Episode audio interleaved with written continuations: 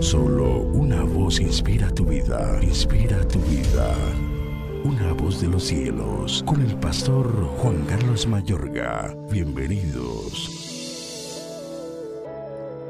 Danos socorro contra el enemigo, porque vana es la ayuda de los hombres. En Dios haremos proezas y Él hollará a nuestros enemigos. Salmo 60, 5, 11 al 12. Cuanto más rápido experimentamos una vida con Dios, es muchísimo mejor. Bienaventurados quienes al mirar atrás en sus propias vidas pueden decir que jamás han experimentado un momento sin Dios en su vida.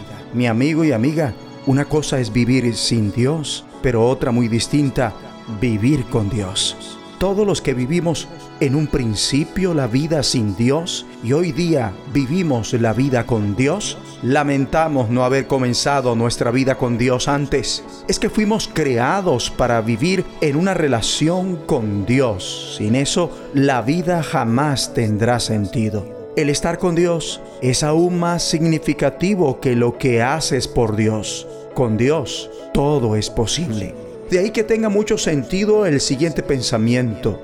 La ayuda humana carece de valor si se compara con la ayuda de Dios. Con Dios, dice David, refiriéndose a las batallas físicas, obtendremos la victoria. Ahora bien, el apóstol Pablo, guiado por el Espíritu Santo, escribe que nuestras principales batallas no son físicas, no son contra carne ni sangre, sino contra espíritus de maldad en los lugares celestiales, según Efesios 6, 12. Los espíritus de maldad en los lugares celestiales son nuestros enemigos, contra ellos es y debe ser la batalla.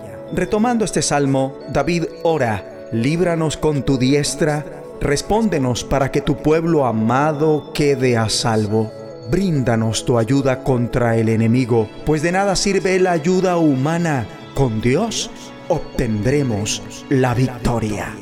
Ora conmigo. Abba Padre, gracias, porque contigo puedo estar sosegado.